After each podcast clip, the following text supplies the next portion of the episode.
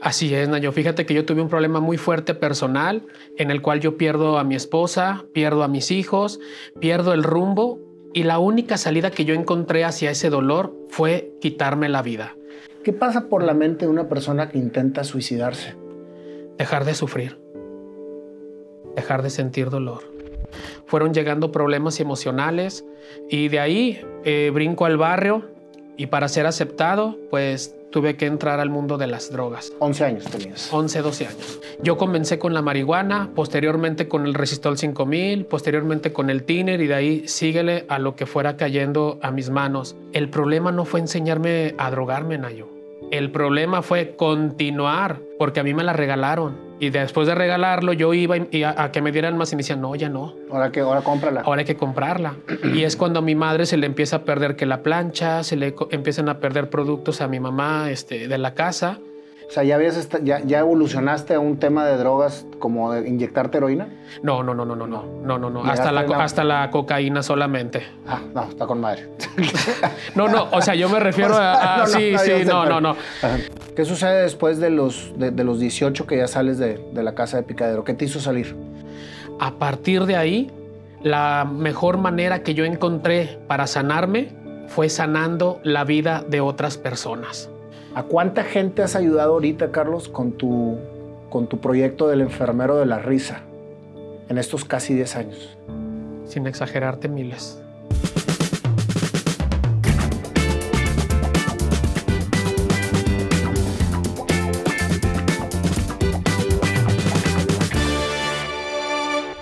Carlos Castañón, qué orgullo y qué honor tenerte aquí en este programa.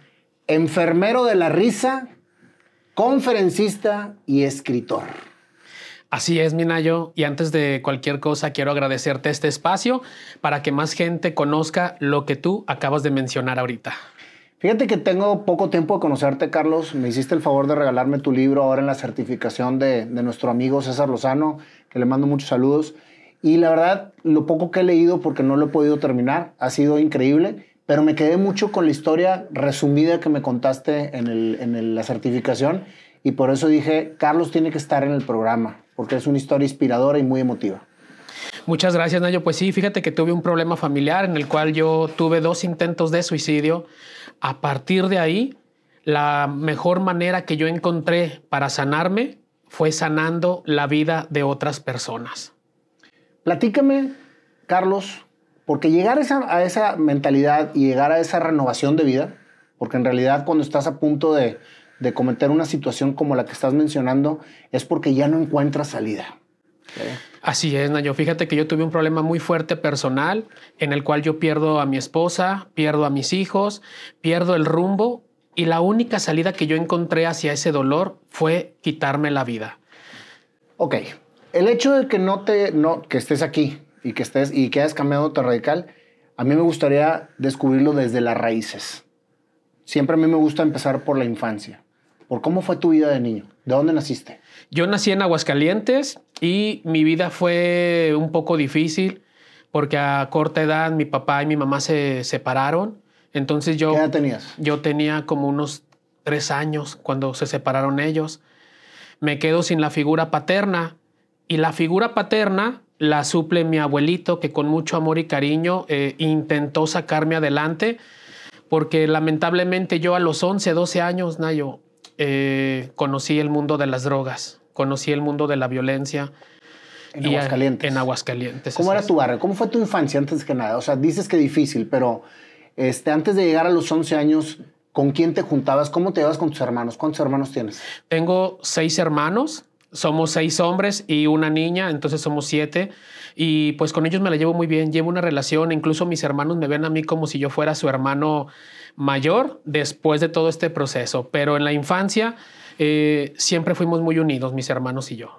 Ok, ¿creciste en algún, en, qué colonia de Aguascalientes? Crecí en el centro de Aguascalientes, mejor conocido como el barrio de la Purísima. El barrio de la donde se pone la, la feria.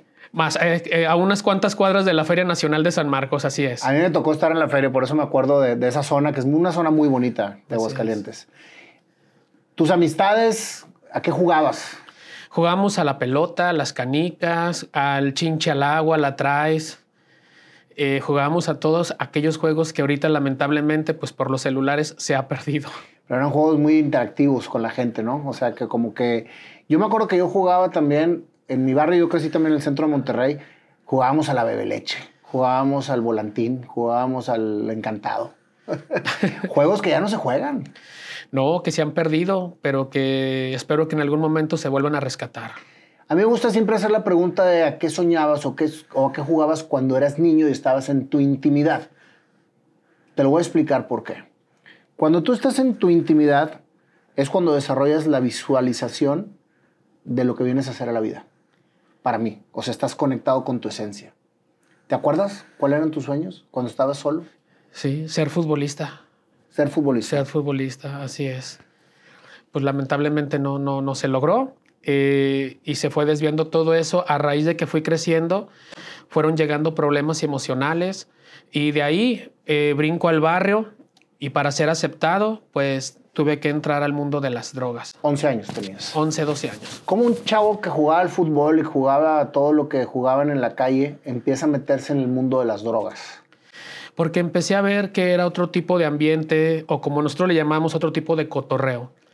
Me empezó a llamar mucho ese tipo de, de ambiente. ¿Por qué? Porque todas las chicas o las niñas seguían a los más grandes y todo el mundo se envolvía mucho eh, en ese tipo de, de drogas y yo al, al, al, juntarme ahí me ofrecían y al ofrecerme me gustó y al gustarme... ¿Con qué empezaste?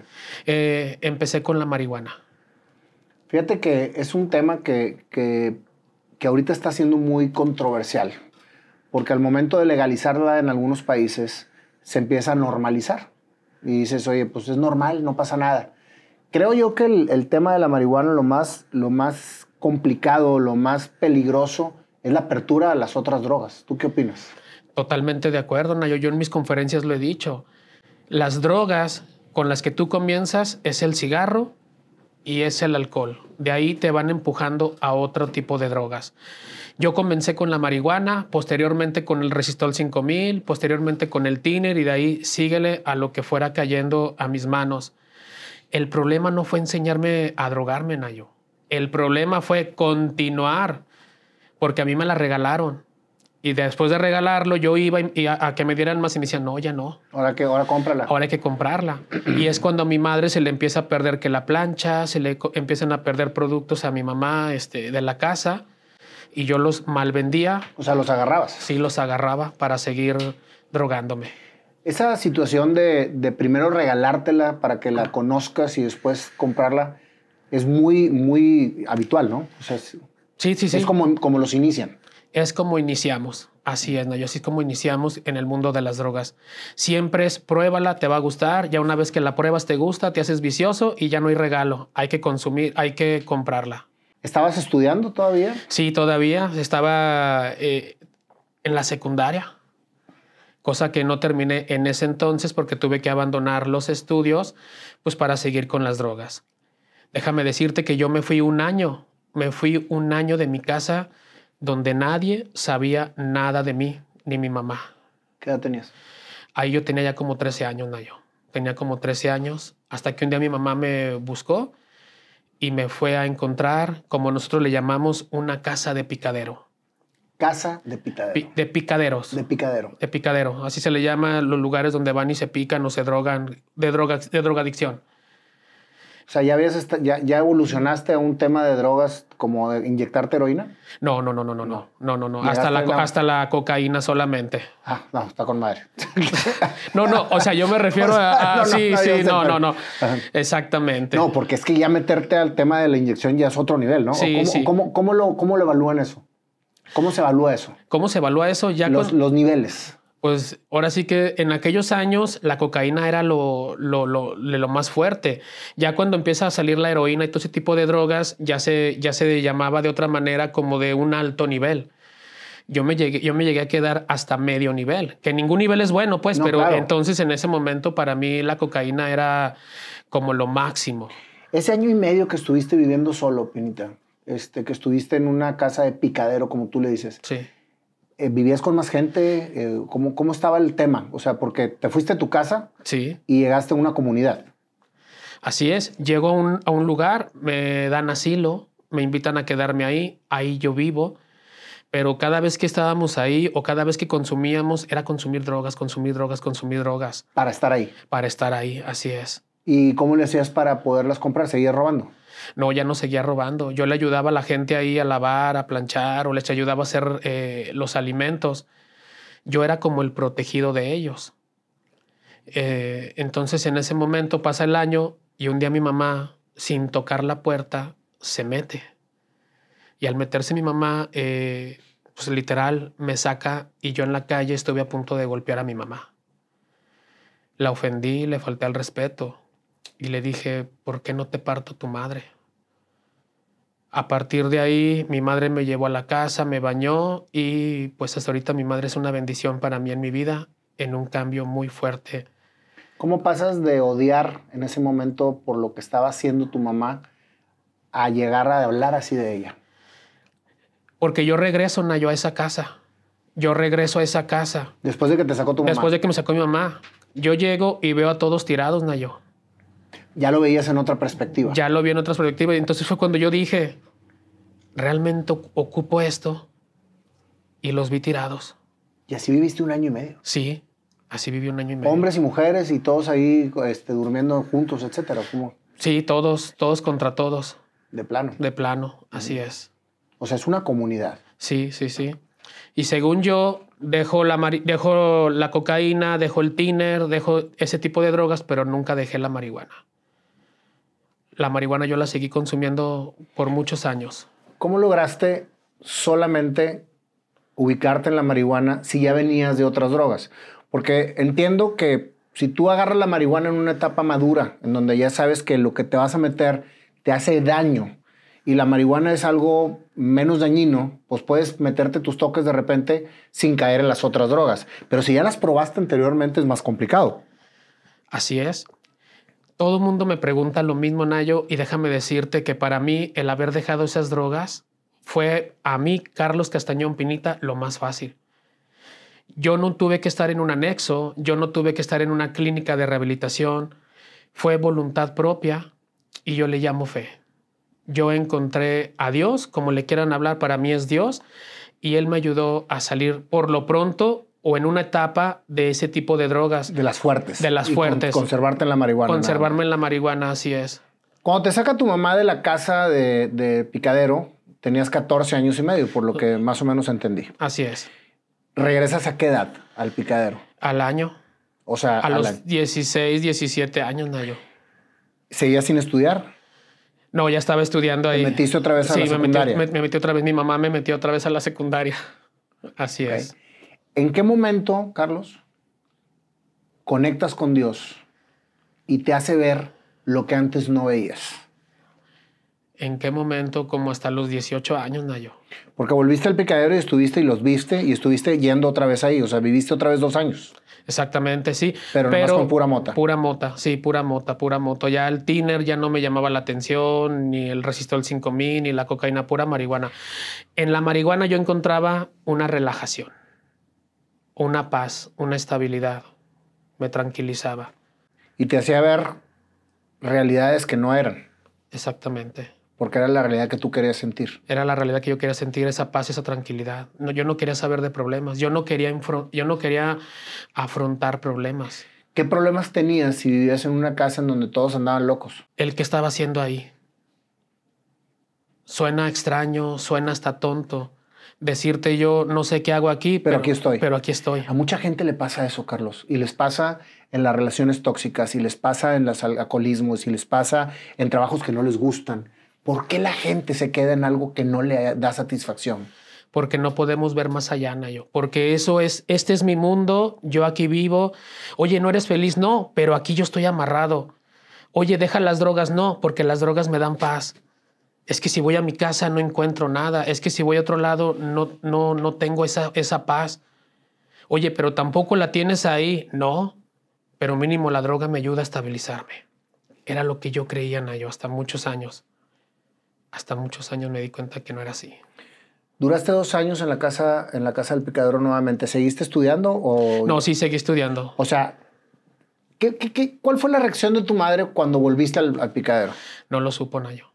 Entonces, ¿vivías ahí o nada más ibas No, de no, pasada? nada más iba de pasada. Ya no dormías ahí. Ya no dormía, no, yo ya Era dormía como, en tu, mi casa. era como tu, tu base. Sí, O sí. sea, ibas y ahí estabas y luego te regresabas. Y nunca supo. No, nunca supo. Entonces tu comportamiento cambió para bien, Así de es. cierta manera, al dejar las, las drogas fuertes y quedarte solamente con la marihuana. Sí, así es. Sí, sí, sí, porque yo ya cuando llegaba a la casa de mi mamá, yo ya iba. Nosotros le llamamos el bajón. Yo llegaba a comer o llegaba a comprar algo para ya nomás llegar, Te descansar. entraba el monchis y ahora a la casa. así es. ¿Terminas qué, qué, qué estudiaste? O sea, ¿terminas la secundaria, terminas la preparatoria? Bachillerato. Hasta la prepa. Así es. ¿Qué sucede con el futbolista Se desapareció, Nayo. Se desapareció por completo? por completo. Era mi sueño más grande porque yo me emocionaba mucho en la primaria. Porque todos los niños me decían, ah, eres el mejor cañonero, juegas muy bien, pero me desvié y el futbolista lo, lo enterré. Fíjate que cuando sucede eso, Carlos, creo yo que cuando tienes muy firme tu sueño, en una persona que lleva una vida normal, entras a la escuela o entras ya a la, a la etapa de la secundaria, que es cuando sales de la infancia y ya tienes otro tipo de pensamiento, y empiezas a, a desconectarte de tu esencia para poder adaptarte a lo que te toca vivir. En tu caso, lo que, lo que te adapta, a lo que te adaptaste fue precisamente ser aceptado en, una pandilla o en, la raza, o como le quieras llamar tú, no sé cómo le llames, pero en, la comunidad. Y ahí te atrapaste por completo y dejaste atrás lo que realmente venías soñando. Totalmente, Nayo. Totalmente dejé todo. Todo. Y acabo de apenas hace poquito volver a retomar mis estudios. Estoy a meses de terminar la carrera en psicología. Colega. Sí. Bueno, sí. yo estoy estudiando apenas, voy a acabar el primer trim- tetramestre. sí, sí te, sí te sigo. Ok. sí, entonces ya estoy a meses de, de terminar mi licenciatura en psicología. Nunca es tarde, Carlos. No, nunca es tarde. ¿Qué sucede después de los, de, de los 18 que ya sales de, de la casa de Picadero? ¿Qué te hizo salir? ¿Ahí fue cuando conectaste con Dios? Ahí fue cuando conecté con Dios, exactamente. Y de repente. ¿Le pedías? ¿Tenías fe? Sí, la fe nunca la dejé de tener. La fe nunca la he dejado de tener porque yo, a pesar de que estuve en picaderos, estuve en muchas cosas, ¿no? yo, yo siempre pertenecía a grupos, a grupos juveniles de la iglesia. Siempre pertenecía a grupos juveniles. Entonces había en mí una parte de, de Dios escondida, pero yo siempre le pedía mucho a Él que me ayudara en muchas cosas. Es que siempre ahí está, lo único es creer que está y pedirle. Así es. En ese momento en que te das cuenta y ves una perspectiva diferente de lo que estabas viviendo, ¿qué sucede con tu vida? mi vida comienza a dar un, un giro, regreso a un grupo juvenil, donde en ese grupo juvenil me enamoro de una persona eh, que fue la mamá de mis hijos. Con ella intenté hacer vida, que lamentablemente pues no, no se pudo. Duré con ella. Platícame esa etapa primero. O sea, ¿la conoces? ¿Tenías 18 años? Así es. ¿Sí? Sí, no, no, tenía, yo, yo cuando la conocí ya tenía este, como 21 años. ¿Estabas trabajando? Sí, sí, estaba trabajando ¿De qué chambeabas? en una balconería, ¿Qué es una balconería? eh, donde hacen puertas de Ah, forja. balconería de balcones. Sí, sí, ok, sí. una balconería. Un taller de herrería. De herrería, exactamente. Ok, entonces agarraste el camino de la chamba, conociste a, a- a- a esta persona, Así es. ok. Conozco a esta persona, eh, nos juntamos, no nos casamos. eh, como le llamamos en Aguascalientes, me la robé. Como... Te la robaste de plano. sí, sí. ¿Cuál sí. era su nombre? Eh, Isabel. Isabel. Isabel. Así es, Isabel. Con Isabel hice una vida, tuve dos hijos, ya no había drogas. Nada, ni marihuana. No, ya no. ¿Cómo La- dejaste la marihuana, güey? Cuando nace mi hijo. O sea, empezaste con ella y sí, sí, sí Pero- fumabas. sí, sí, sí, pero ya era, ya ya era como que rara la vez. Ya no era el estar diario ni cada semana, no, ya era espontáneo. Ya era espontáneo. Y cuando nace mi hijo es cuando yo decido terminar con la marihuana. Fíjate que tu caso, Carlos, es un caso atípico, porque cuando hay una, un vicio o una adicción fuerte, es muy, muy complicado sacarlo. Tienes que tomar este, terapia y tienes que hacer una desintoxicación, que en tu caso fue todo empírico. Fue una terapia de fe Así es. y de, de reconocimiento, ¿no? Sí. Y a través de mucha oración. Fíjate que eso que estás mencionando es bien importante porque ahorita creo que se ha perdido mucho la fe en el mundo. Se ha perdido mucho la oración y el creer y abandonarte en Dios. Así es, Nayo. Fíjate que mucha gente me pregunta qué he ganado con la oración. Yo les digo, mejor pregúntame qué he perdido con la oración. Yo con la oración y con la fe he perdido mucho, Nayo. ¿Por qué? He perdido odio, he perdido corajes, he perdido resentimientos, he perdido ser mala persona. Y gracias a la oración he ganado amor y respeto hacia la gente, el ayudar a la gente, el brindarles un plato de comida, el hacer campañas en aguas calientes para la gente que tiene frío, el ayudar a los niños que tienen cáncer. Eso he ganado con la oración y he perdido todo lo malo que tenía antes, Nayo. Ojalá toda la gente lo viera así, lo viéramos así, porque muchas veces se nos olvida. Totalmente. Y minimizamos realmente la, la, la fe y el poder de Dios. Empiezas con esta mujer, nace tu primer hijo y dejas por completo la marihuana. Totalmente. ¿Isabel sabía que, que le ponías? Sí, sí, sí Y sabía. decía, no pasa nada. ¿Por Así qué? es. Porque estabas tranquilo. Sí, y no era de diario ni de cada semana. Yo ya lo hacía, si gustas, una vez cada tres meses, pero nomás lo hacía así de... Es más, ni siquiera me acababa un cigarro, Nayo. Casi que nomás lo prendía y, y hasta ahí. Empiezas a ser una familia con ella, nace tu hijo. ¿Cuántos hijos tuviste? Tuve dos, José Luis y Carlita. Mi hijo tiene 19 años y mi hija eh, el día de hoy, en esta entrevista, cumple 13 años. Muchas felicidades a Carlita. Qué lindo. Platícame, ¿qué sucede después? Pues después comienza que me empiezo, eh, cambio de trabajo y me empiezo a involucrar en la política. Me invitan a, a apoyar campañas y yo lo acepto. Eh, empecé a descuidar a, a mi esposa, A Isabel. a Isabel. La descuido mucho porque yo sentía que era de mi propiedad, eran mis hijos, yo era dueño de ellos y no había ningún problema. Y la empecé a descuidar mucho. Y ella, yo no me di cuenta que ella se empezó a soltar, a soltar, a soltar de mí. Y llega un momento en que yo le presento un amigo de la política eh, y pues con el tiempo se empezaron a enamorar ellos dos y pues ella me cambia, me deja por, por este amigo. Y te quedaste con tus dos hijos. Me quedo con mis dos hijos, así es. O sea, ella continúa con, con mis hijos también, pero yo los, también yo los veo por mutuo acuerdo. Ok.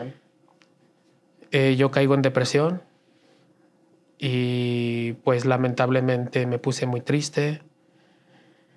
Le perdí sentido a la vida. Le perdí sentido a todo lo que en algún momento habíamos construido. A mí me invitan a una cena, Nayo.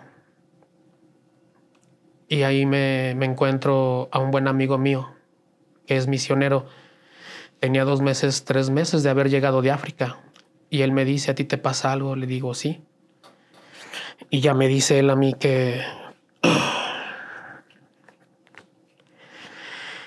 que quiere platicar conmigo. Le digo, sí, adelante. Y me dice, aquí no, en otro lugar. Me invita a platicar con él y me empieza a hablar de Dios nuevamente, Nayo, de la fe. En esa etapa de depresión dejaste de tener fe. Cuando te sucede algo así, que es una situación fuerte, ¿perdiste la fe? Poquito, Nayo. Sí la perdí. Sí, y le reclamé, Nayo. Si yo ya había dejado drogas, había dejado todo porque me había quitado lo que yo más amaba. Me dolió mucho el saber que ya no iba a estar con mis hijos. Me dolió el saber que ya no los iba a ver despertar, ya no les iba a dar el beso de las buenas noches. Me dolía el saber que los iba a ver a lo mejor una o dos veces por semana. Eso me dolió mucho. Saberme traicionado por mi amigo. Saberme traicionado por la mamá de mis hijos. Eso fue para mí algo desbastante. Ahorita que lo empezaste a platicar, Carlos, hablabas de que la descuidaste, se despegó. ¿Sigues pensando que en realidad hay una culpa por parte de ella? No, Nayo, ya no. Eso es sanar. Ya la sané y te puedo decir que ahorita ella se ha convertido en mi mejor amiga. Llevamos una excelente relación. Nos la llevamos muy bien. Hay un cariño y un respeto. Eh, lo puedo decir abiertamente que hasta mejor de cuando empezamos a tener problemas. Qué bonito es, Carlos, escuchar a una persona que perdona. Porque al perdonarte, vuelves a vivir. Lo puedes expresar y puedes ayudar a mucha gente que quizás está en este tipo de situación, que cuando el ego y el orgullo y el rencor es mayor al perdón, no permite que salga. Y me encanta estar escuchando que ya no es eso. Por eso te quise ser muy, muy enfático en el sentido de, primero dijiste que tú la abandonaste, que, que ella se fue separando. Y muchas veces nosotros no entendemos el por qué suceden las cosas que nosotros mismos suscitamos hasta que no perdonas y hasta que no lo ves de una manera diferente. Así es. Sanando, mm, acepté muchos de mis errores. Sanando me di cuenta el daño que había hecho. El misionero te habla de Dios. Te lo topaste en el momento más oscuro de tu vida. Totalmente. Porque estabas completamente deprimido. Así es. Él me empieza a hablar de Dios y yo le di lata como no tienes una idea. Yo lo citaba cada rato hasta que de repente un 13 de noviembre me dice me tengo que ir. Él se fue a estudiar eh, sacerdocio a la Sierra del Nayar. Yo le dije no me dejes. Me dijo sí me tengo que ir. Dije me voy a quedar solo y me dice no, no te quedas solo, te quedas con Dios. No lo entendí, yo. Y un 24 de noviembre salí de trabajar. Llego a una tienda, compro, compro un lazo azul, lo ato en la regadera de mi casa y empiezo a ver las fotos de mis hijos, de mi madre, de mis hermanos. Y desde las seis de la tarde, Nayo, como hasta las once y media, tomo la decisión de ahorcarme, Nayo. Cinco horas y media pensando. Pensando. ¿Qué pasa por la mente de una persona que intenta suicidarse?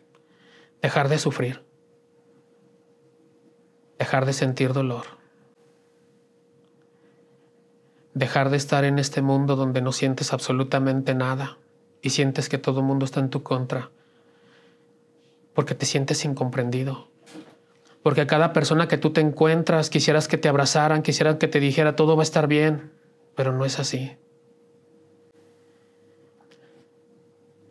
11.50, 12 de la noche,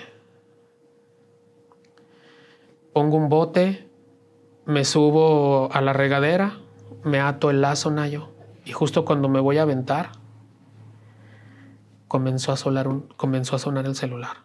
No era una llamada, era un mensaje. Hace 10 años yo tenía un celular que si no lo deslizabas, no dejaba de sonar. Yo muy molesto, eh, me retiro el lazo y digo, ¿quién chingados quiere despedirse de mí? Abro el celular y era el mensaje del misionero que decía, valora tu vida, ama a tus hijos, tienes una misión aquí, estás en mis oraciones. Caí de rodillas, Nayo. Y toda esa oscuridad que tenía, empecé a ver a mis hijos, empecé a ver a mi madre, a la gente que me amaba. Y pues traté de salir adelante. Traté porque al mes 25 de diciembre cuando todo el mundo estaba en el recalentado, abriendo los juguetes, yo estaba solo en un cuarto, tomo la iniciativa nuevamente, Nayo, de volver a quitarme la vida. Mismo escenario, ato el lazo. Ahí lo tenía guardado. Ahí lo tenía guardado. Ahí lo tenía guardado. Vuelvo a ponerme otra vez el lazo. Me subo al bote. Y justo cuando voy a hacer lo mismo, suena el teléfono. Ya no era un mensaje, era una llamada.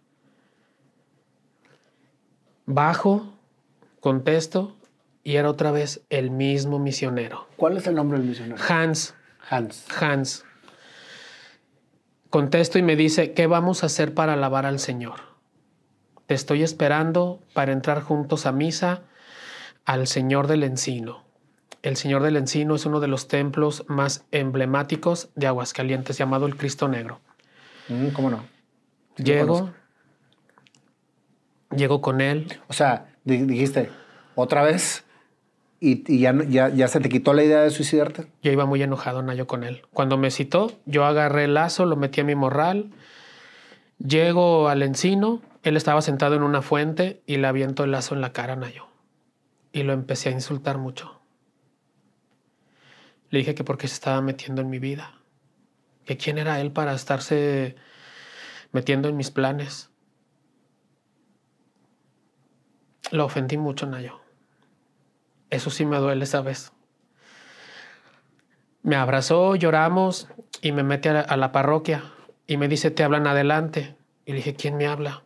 Él me invitó a que yo me fuera a confesar con un sacerdote.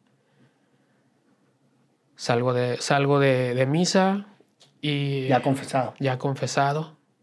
¿Y les dijiste, le dijiste al sacerdote que te querías suicidar? Sí, me regañó, pero me dice que qué bueno que porque Dios había mandado un ángel a mi vida. Pues por supuesto. A partir de ahí, Nayo, eh, fue la última vez que me he pasado por mi cabeza tentar contra mi vida. Posteriormente, me invitan un grupo de personas eh, llamadas Caballeros de Colón, que pertenecen a la Iglesia Católica. Me invitan un martes a dar taquitos afuera de un hospital. ¿Y cómo, cómo dieron contigo? Eh, porque yo los conocía, Nayo. Yo los conocía, sabían que traía problemas y me, vente, te invitamos a que te distraigas a darle a la gente de comer. Sí. A la semana eh, nos dan unos juguetes y ellos me invitan a pasar a mí. Cuando pasamos a pediatría, Nayo, yo vi a los niños peloncitos, vi a niños entubados, vi a niños con, bueno. Y los caballeros de Colón y yo, este, dábamos los juguetes, pero sin chiste. Y yo dije, no, aquí hace falta algo. Al día siguiente, por cadena nacional, pasan una película que es mi inspiración llamada Patch Adams. Veo la película, a la semana siguiente regreso con juguetes, llevaba una bata, una nariz, ni maquillaje llevaba. Tú no eras enfermero. No, no, no, no, no, no, nada. Nada, yo llego y me, me pido permiso, me dejan entrar, me paro con los niños y digo, vi la película, pero yo no he tomado cursos ni talleres de nada. Comencé a hacer, como lo he dicho hasta el día de hoy, mi mejor ridículo. Mi mejor ridículo lo hice, los niños empezaron a reír y empezarles a dar juguetes y todo, y de ahí, Nayo, comienza esta historia. Al yo ver niños reírse en etapa terminal, niños que pasaron por una están pasando por una situación difícil, empecé a sanar, Nayo. Y yo por eso siempre lo he dicho, la mejor manera de sanar es sanando a la gente. Posteriormente de ahí, Nayo, las señoras me empiezan a tomar fotos, yo no tenía este ¿Y era con esa nariz y con esa, con este de aquí? ¿Era igual o no? No, Nayo, no, no, no, no. Con esta que te estoy regalando ahorita. Ay, no. Sí, ¿Me la estás regalando? sí. Wow. ¿Con esto empezaste? Es con la que es con la como la tercera nariz con la que empecé, sí, porque se van deformando. Wow. Sí. No sabes cómo te lo agradezco que lo voy a tener aquí. Con todo, son todas las cosas que me traen. Sí. Benditos. En mi casa, Claro. que es tu casa, tengo una lámpara, Nayo, y ahí tengo las narices Colgadas. colgadas. Yo tengo una de ellas. Pues me empiezan a tomar fotos, Nayo. Muchísimas gracias. eh. No, gracias No a sabes ti. cómo te agradezco. No, gracias. Aquí lo voy a tener. Comienzo a este, este camino, las mamás me toman fotos a mí, las empiezan a subir y de repente la gente me empieza a escribir. ¿Hace cuánto fue esto? Hace 10 años, Hace nueve 10 años y medio aproximadamente, Nayo. Y la gente me empieza a escribir, oye, me quiero sumar, me quiero sumar. Yo dije, es que yo no tengo grupo. y empecé a hacer un grupo y empecé a hacer un grupo y empecé a hacer un grupo. Antes de la pandemia tenía más de 1.200 voluntarios. Todos haciendo. Con tú. rotación, pero sí, ¡Wow! así es. ¡Qué barbaridad! Y todos dando sonrisas. Todos dando sonrisas, dando merienda, haciendo fiestas. Eh, nosotros ¿Cómo, cómo consigues recursos? ¿cómo? ¿Cómo consigues recursos? ¿O la gente dona? ¿O cómo le haces para que llevar todo eso? Soy bien pediche, Nayo. Soy bien pediche. Le pido a la gente, hago videos, me grabo. Hoy vamos a tener esto, o dentro de un mes vamos a tener esto, y ya la, la gente me empieza a, a escribir. Me encantaría vivirlo contigo. Invítame. Claro que sí. Un día me invitas y me, me, me visto de payaso para, para sacar sonrisas. Es que se me hace algo divino. Muy y bien. más a niños con- en, en fase terminal. Sí, sí, sí, sí, sí, ¡Wow! sí. Hemos hecho fiestas privadas para niños en etapa terminal. Como las hacía Patch Adams. Sí, exactamente. Yo subo fotos, subo muchas cosas, pero en ese tipo de fiestas no hay cámaras y no hay nada. Por respeto al, al chaparrito. Sí. ¿Cómo ves, Nayo? Casi 10 años haciendo esto. Así es. ¿Y esto es tu trabajo? No, yo tengo mi trabajo, yo trabajo en el municipio, en la presidencia municipal de Aguascalientes. En ¿Volviste a la polaca? Volví a la polaca, así es. Pero fíjate que fue ya de una manera diferente. Yo estoy en un área que se llama área de gestión social. Ya me pusieron a mí en el área de ayudar y atender a las personas. No es presunción, pero fíjate que se me da mucho el contacto con la gente, tratarlas bien, el ayudarlas, orientarlas. Me, queda claro. Entonces estoy en esa área de, de ayudar a las, a las personas eh, cuando van a preguntar hacia dónde. Entonces, eso es lo que me toca a mí. no eres político. No, eres no, no. un servidor público. Ah, soy un servidor político. Sí, sí, sí, soy un servidor este, público. definitivamente. Fíjate qué, qué padre es encontrar la mejor manera de poder llegar a las masas haciendo lo que realmente te apasiona. Es increíble cómo se te fueron cerrando los caminos y, y, y enfrascándote en la realidad de lo que tenías que vivir. Pues no serías futbolista, hermano, pero entretienes a mucha gente. totalmente, totalmente, Nayo. Me da, para mí ha sido algo muy importante eh, el poder caminar por este camino nuevo de mi vida. ¿Cuánto tiempo le dedicas a Pinita? Pinita es tu nombre artístico de payaso, ¿verdad? Sí, sí, sí. Y, mi nombre. ¿Payaso o enfermero de enfermero la risa? de la risa. Por favor, porque son, digo, a lo mejor son diferentes, diferentes términos. Sí, y, qué bueno que lo dices, porque todo mundo son doctores de la risa. Yo en Aguascalientes quiero crear a nivel mundial, así te lo voy a decir, enfermeros de la risa. Doctores de la risa son personas que se preparan mucho con talleres y conmigo son enfermeros de la risa, porque conmigo hay abogados, hay taqueros, amas de casa, estudiantes. Sí, entonces yo acojo a toda esa persona que quiera servir porque ellos van con los doctores de la risa y te venden cursos, talleres. Es malo, no, no es malo porque te preparas. Pero yo a ellos los, los tomo porque son gente que, que ama y que no tiene el tiempo para tomar un curso. Yo los ayudo a prepararse con lo poquito, mucho que en este camino. ¿Cómo se prepara un enfermero de la risa? ¿Cómo se prepara un enfermero de la risa? Los junto, contamos chistes, contamos juegos, canciones, de la manera más espontánea que te puedas imaginar. Para hacerlo, y llegar a ser nuestro mejor ridículo en el buen sentido. Haciendo nuestro mejor ridículo es como nosotros contagiamos a las personas y a la gente. ¿Cuál ha sido tu mejor ridículo? Mi mejor ridículo fue con una señora que le quitaron una pierna a Nayo.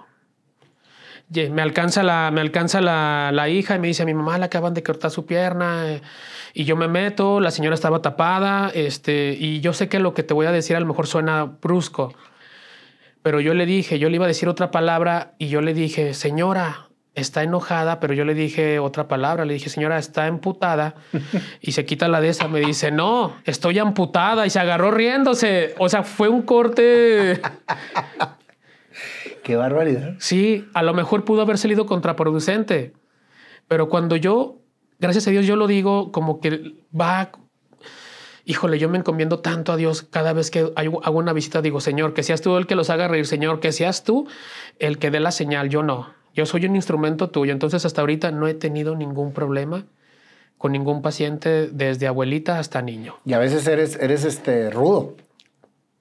Pues sí.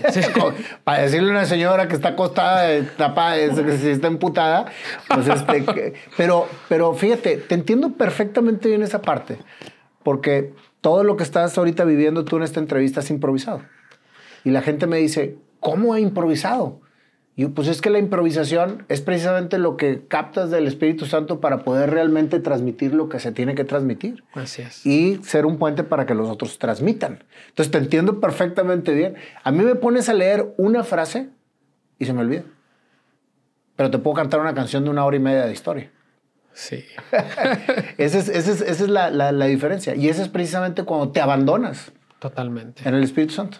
Yo tengo toda la confianza siempre de que, de que no va a haber absolutamente ningún problema en lo que yo cante. Y me ha tocado, pues, situaciones complicadas.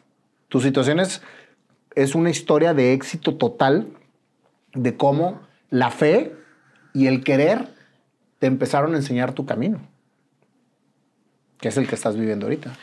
Sí, Nayo. Y a través de este, a través de, este servicio que yo le llamo servicio, me invitan un día a un grupo juvenil al que yo pertenecía, al que yo conocía a Isabel, a dar una plática.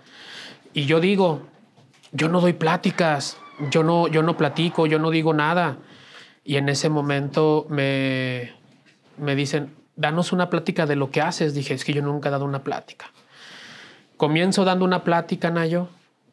Eh, eran 8 o 10 jóvenes. Uno de esos jóvenes toma un video y lo manda a otro grupo juvenil y me mandan a hablar del otro grupo juvenil y de repente lo suben eh, a, las redes y de ahí Nayo de estar con 10 jóvenes ya he estado en escenarios este, hasta con 3.000, 4.000 personas. He compartido escenarios hasta con nuestro buen amigo, el doctor César Lozano, con Iván, el padre Ricardo, el padre Ángel Espinosa. Y bueno, gracias a Dios he compartido escenario de una platiquita. Ya he tenido la oportunidad de, de compartir escenario. Imagínate nada más, Carlos, si te hubieras suicidado las dos veces que lo intentaste todo lo que hubieras dejado de hacer. Y lo menciono porque en realidad uno nunca sabe la importancia que tiene su vida hasta que la ves desde una perspectiva diferente. Si tú ahorita analizas desde arriba y te pones a ver por lo que pasaste, en donde caíste y lo que estás haciendo ahora, ¿te hubieras querido suicidar? No. No, no, para nada, para nada.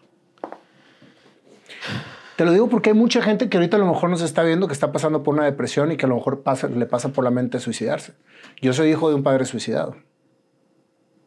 Y cuando la persona se suicida, deja un dolor muy grande en la, en la gente que lo amaba. Y quizás el dolor por el que se suicidó nunca acabe, según como creas. Cuando, cuando pasó esto, a mí me dijo un padre, deja de sufrir a tu padre porque hasta que no lo dejes de sufrir, va a descansar. Y me tardé 25 años. Wow. Imagínate. Te lo digo porque estuviste en esa etapa. Totalmente. Y te preguntaba que qué pasaba por la mente de una persona que intenta suicidarse. Porque esa salida, que para la persona que lo hace es su salida, para las personas que se quedan, muchas veces es el infierno. Así es, totalmente de acuerdo. ¿A cuánta gente has ayudado ahorita, Carlos, con tu, con tu proyecto del enfermero de la risa en estos casi 10 años? Sin exagerarte, miles, miles y miles de personas. Y estás creando todo un proyecto donde la gente se está sumando a ser enfermero de la risa.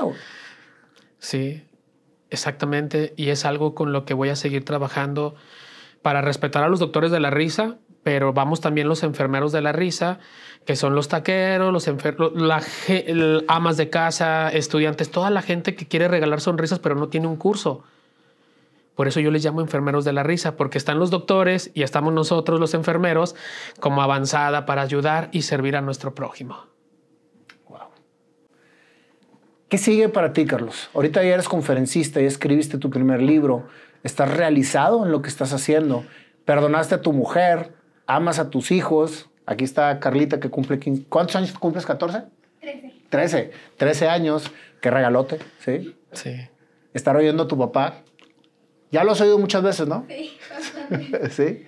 Pero la verdad es que es un privilegio poder estar viviendo todo esto. ¿Qué sigue para ti, Carlos? pues ya voy con el 40-50% de mi segundo libro, que habla del perdón.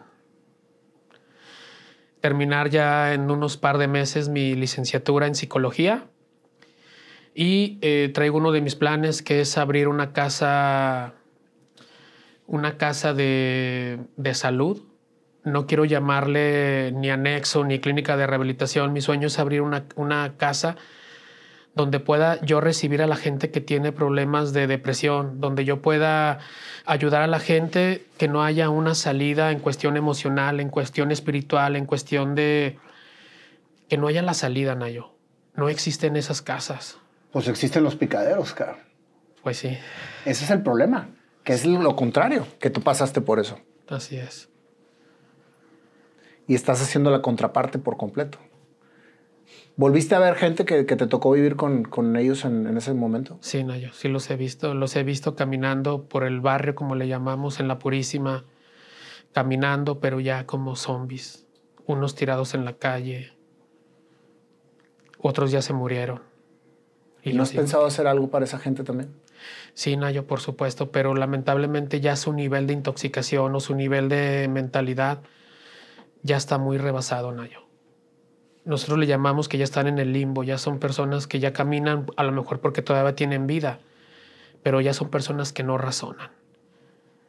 Yo quiero ir por las personas que todavía razonan. Que todavía no caen en eso. Que no caen todavía en eso. Sí, es que no puedes ayudar a todo el mundo. No, no, no, no, no. Definitivamente. Sí. Y ahorita exclusivamente lo haces con enfermos terminales. Enfermos terminales y con otro tipo de personas. Déjame decirte que actualmente contamos con un comedor comunitario, contamos con un albergue y, y contamos con... Todo eso lo hiciste con este movimiento. Todo lo hemos hecho a través de este movimiento y han, y han sido cosas muy bonitas, Nayo. Pero en este, en este lugar que tenemos ahorita, eh, nosotros tenemos, yo tengo estudiantes de psicología que están dando su servicio y estoy apoyando a la gente que tiene algún problema ahorita de depresión o de cualquier otro tipo de, eh, de caso emocional. En el comedor eh, damos alimento gratuito a las personas. Eh, nosotros le llamamos eh, pedigüeños, le llamamos personas que... ¿Pedigüeños? sí. ¿Qué es un pedigüeño? Un pedigüeño, pedigüeño son las personas que andan de paso, Nayo, que van hacia Estados Unidos, pasan por ahí y nosotros les damos de comer. Pepenadores, gente que anda en la calle. Entonces nosotros les damos alimentación totalmente, les damos alimento totalmente gratuito asistencia psicológica. También nosotros contamos con algo de ropa, porque hay hermanos que pasan y se quieren bañar y les damos un cambio de ropa y hermano. A y puros donativos. Puros donativos. Todo. Todo donativo, todos donativos, sí, todo es donativo. Esta, esta, esta, esta casa que tenemos ahorita eh, se dio gracias. Yo diario a las 8 de la mañana transmito el rosario. Diario en mi página, diario transmito el rosario. Yo estaba transmitiendo el rosario cuando de repente este, yo pedí el apoyo para unas cosas y una persona me escribió. Me dijo, yo te quiero apoyar. Voy a la casa de esta persona y esta persona me ayuda regalándome despensa. Esta persona no la pude conocer, no la pude conocer en persona en ese día porque él tenía COVID. Pasan los días y me invita a comer y me dice, a ver, siéntate. ¿Cuáles son uno de tus sueños? Le dije, pues uno terminar de pagar mi libro porque todavía no lo terminaba de... El primero. El primero, sí. Todavía me faltaba una cantidad. Me dice, ¿y cuál es el otro sueño? Le dije, tener un albergue, tener un lugar para darle a la gente de comer. Pasan los días y esta persona me habla y me manda un video, me dice, mira, ¿qué te parece hermano este lugar? Dije, no, todo es hermoso para comenzar y para estar. Y este, pues esa persona me ha ayudado mucho hasta ahorita, el día de hoy. Sí, sí, sí. Qué barbaridad. Como cuando, cuando quieres hacer las cosas, Dios te pone el camino, ¿no? Sí, sí, ya las personas. Sí, una de esas personas fue, las que me, fue, el, fue el que me trajo aquí el día de hoy aquí contigo. César Lozano. ¿Mande? César Lozano. No, no, no. El que me trajo aquí contigo hoy eh, manejando, ah, ayudó, apoyando. no, César Lozano fue. No, lo que pasa es que César me tocó conocerlo. A, sí, ti sí, te, sí. tocó conocerme a mí por, por el curso. Exactamente. No, yo te hablo de la persona que me ayudó a abrir la casa en Aguascalientes. Eh, ¿Y fue el que me trajo aquí ahorita? Sí, eh, aquí está sentado. ah, ok. pues muy bien. Él me ha ayudado bastante eh, en, este, en este camino. ¿Cómo logras hacerte el mejor amigo de la mujer que te decepcionó? Primeramente que nada, perdonando. Vivo un retiro espiritual. Salgo de ese retiro espiritual con armas, eh, en el buen sentido, y salgo pidiéndole perdón. Salgo pidiéndole perdón de todo, por todo y para todo. A partir de ahí, este, tuvimos una, buena, una bonita conexión y hablamos, platicamos, nos perdonamos, lloramos. Ella ya, ya estaba haciendo su vida y aún así, aún así, eh, el que era mi amigo, me lo he encontrado y lo abrazo. Wow. Sí, sí, sí, sí. Sanación total. no, no te miento, no ya no nos ponemos a platicar, pero sí, hola, ¿cómo estás? Y el abrazo y hasta ahí. Pero mi sonrisa ya no me la, ya no me la roba y ya no me la quita absolutamente nadie. Sí. Para terminar, mi querido Carlos. Muy bien. ¿Qué mensaje le mandas a las personas que en este momento están pasando por una depresión a tal grado de pensar en suicidarse? ¿Qué mensaje, qué mensaje les mando? Pues mi mensaje sería que se pongan a ver alrededor la gente que está sufriendo, la gente que está pasando por una situación difícil. No es comparar una enfermedad con una falta de comunicación que hay. Lo que sí yo les quiero pedir es que si eres creyente, acércate a Dios. Acércate a Dios y pídele a Dios que sane todo tu corazón y todo tu ser. Ponte a hacer oración para que pronto puedas decir, gracias a la oración, perdí tristeza, odio, coraje, resentimiento. Y a partir de ahí vas a encontrar una paz que solamente puede venir de Dios y puedes comenzar a soltar todo eso. Una vez que sueltas todo eso, puedes voltear a ver a tus hijos, a tu esposa y decirles te amo. Porque mientras no vacíes todo lo que traes en tu corazón, no puedes decir te amo, te quiero, porque para eso hay que ofrecer lo que llevas dentro de tu corazón. Gracias. Gracias, Carlos, por esta emotiva historia y por esta transmisión de amor y de paz y de fe a toda la gente que nos ve. Gracias a ti, querido amigo, por la invitación. Muchísimas gracias. Vamos a ver porque no me ha llegado el panda y te tenemos que cantar tu canción. Entonces, vamos a ver qué nos depara el panda. Muy bien. Que no llegó el panda porque viene de Saltillo y que me dicen que hay mucha neblina. Así que es la primera vez en más de 220 entrevistas que voy a hacer la canción a capela. Perfecto. ¿Y sabes qué me va a inspirar? Tú. Con lo que realmente me platicaste y nos platicaste a todos nosotros.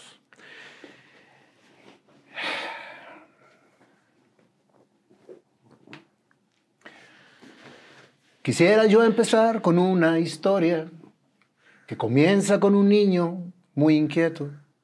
Ese niño crece en Aguascalientes, alrededor de sus seis hermanos.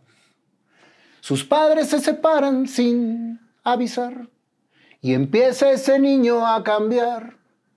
Y entonces la vida le depara algo que no pudo controlar. De repente los amigos lo invitan a encontrar un mundo diferente, un mundo que no hace diferencias, pero que cuando te toma te encarcela. Empezaste a experimentar drogas sin cesar. La mota inició, el tiner siguió y el 5000 te alocó. Llegó un punto en que te fuiste de tu casa y llegaste a un picadero. Así me dices tú que le llamaban a todo el grupo de drogados.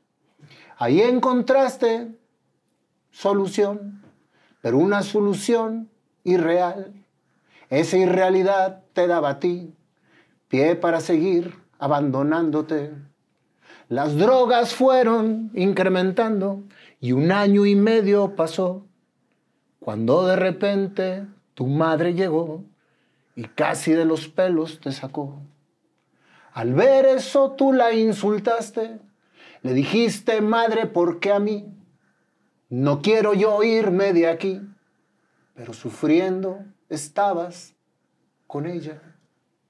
Dos años pasaron, mi querido Carlos, y después volviste al picadero. Sin embargo, estudiando tú estabas y la fe a ti no te quitaba. Experimentaste nuevamente, pero ya solamente marihuana. Las otras drogas las dejaste y empezaste a ver la vida de otro color. La vida siguió, estudiando te metiste, pero a la vez nunca comprendiste porque seguías por ahí hasta que un día llegó la que fuera tu pareja.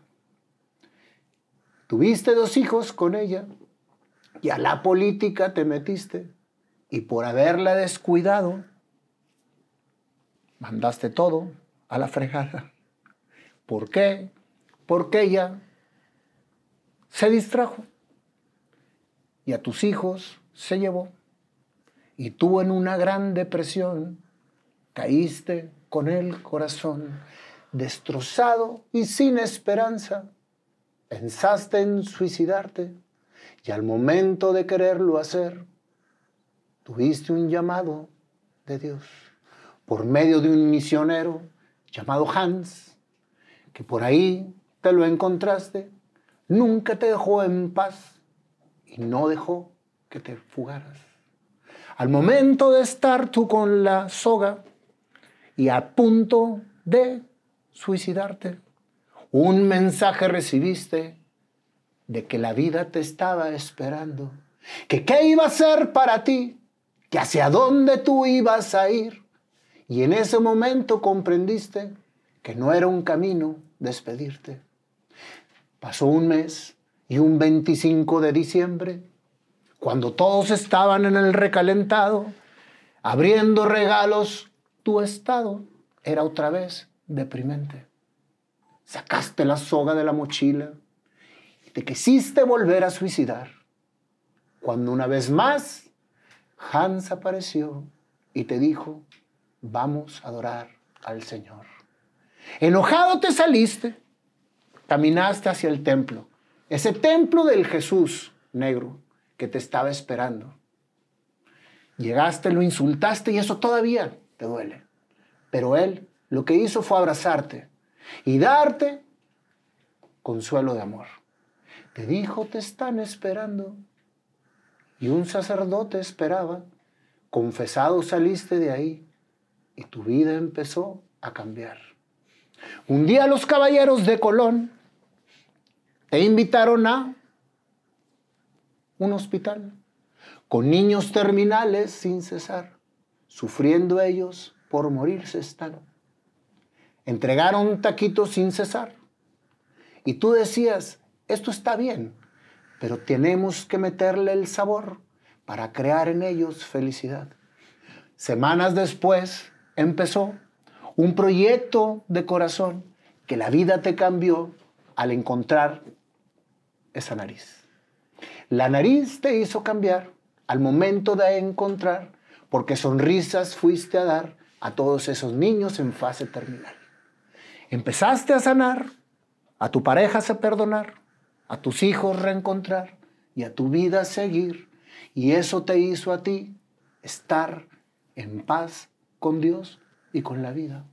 Ese proyecto se llamó Enfermero de la Sonrisa y poco a poco fue creciendo y ahora todos dan sonrisa, haciendo su mejor ridículo, pero dando el corazón para encontrarse con la razón de poder vivir así. Un libro escribió, una conferencia dio y Pinita empezó a salir. Ese personaje fue lo que ahora es y que está aquí. Gracias. Eh, fue entre poema y cantando. Pero bueno, mi querido Pinita, muchísimas gracias por darnos la grandísima oportunidad de escuchar esta historia tan motivadora. Y que se sigan sumando muchísimas personas más a esta causa. Tienes una persona más contigo. Cuenta conmigo incondicionalmente y para todo lo que se necesita hacer más grande este proyecto. Muchas gracias, Minayo. Gracias a ti. Gracias. Dios te bendiga.